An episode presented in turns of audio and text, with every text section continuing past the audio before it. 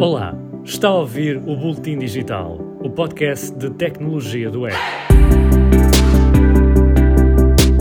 Acusado de manter um monopólio, o Facebook conseguiu uma primeira vitória massiva na justiça esta semana, um tribunal federal dos Estados Unidos descartou o processo que tinha sido movido contra a empresa pela Federal Trade Commission. O mesmo tribunal descartou ainda uma acusação semelhante que tinha sido movida pelos procuradores-gerais de 48 estados norte-americanos. Os processos acusavam o Facebook de aplicar estratégias para eliminar a concorrência e podiam culminar na obrigação de a empresa vender o Instagram e o WhatsApp.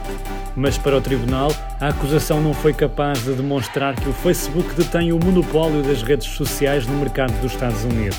Os investidores aplaudiram a decisão judicial e catapultaram o valor da empresa para um patamar acima de um bilhão de dólares. Mais de 30% da população mundial utiliza serviços do grupo Facebook.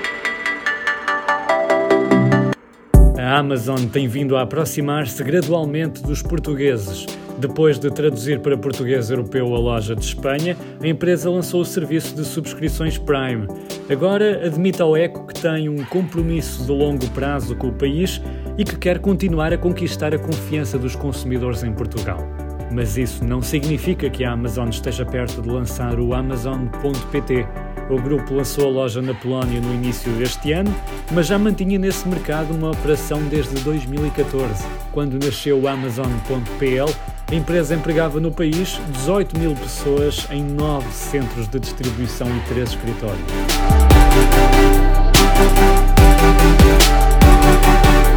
O principal inquérito sobre o e-commerce em Portugal é anual, mas dados obtidos pelo ECO mostram que o crescimento abrandou com o desconfinamento. A partir do momento em que as lojas reabriram portas em abril, os portugueses passaram a comprar menos na internet, contabilizando só as transações na rede da empresa de pagamentos iPay.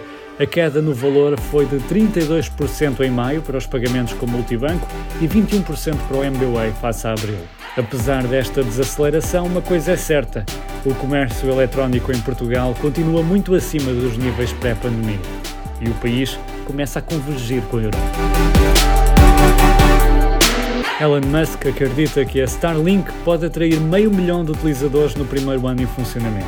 A empresa está a construir uma rede de mais de 1.500 satélites capazes de levar internet a todo lado, mesmo às zonas mais remotas do planeta. Segundo o fundador da empresa, Starlink deverá ser capaz de transmitir internet em todo o mundo já em agosto, exceto nos polos terrestres.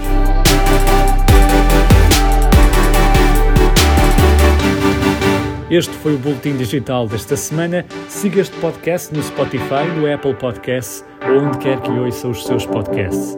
O meu nome é Flávio Nunes e pode acompanhar o meu trabalho em eco.pt. Até à próxima semana.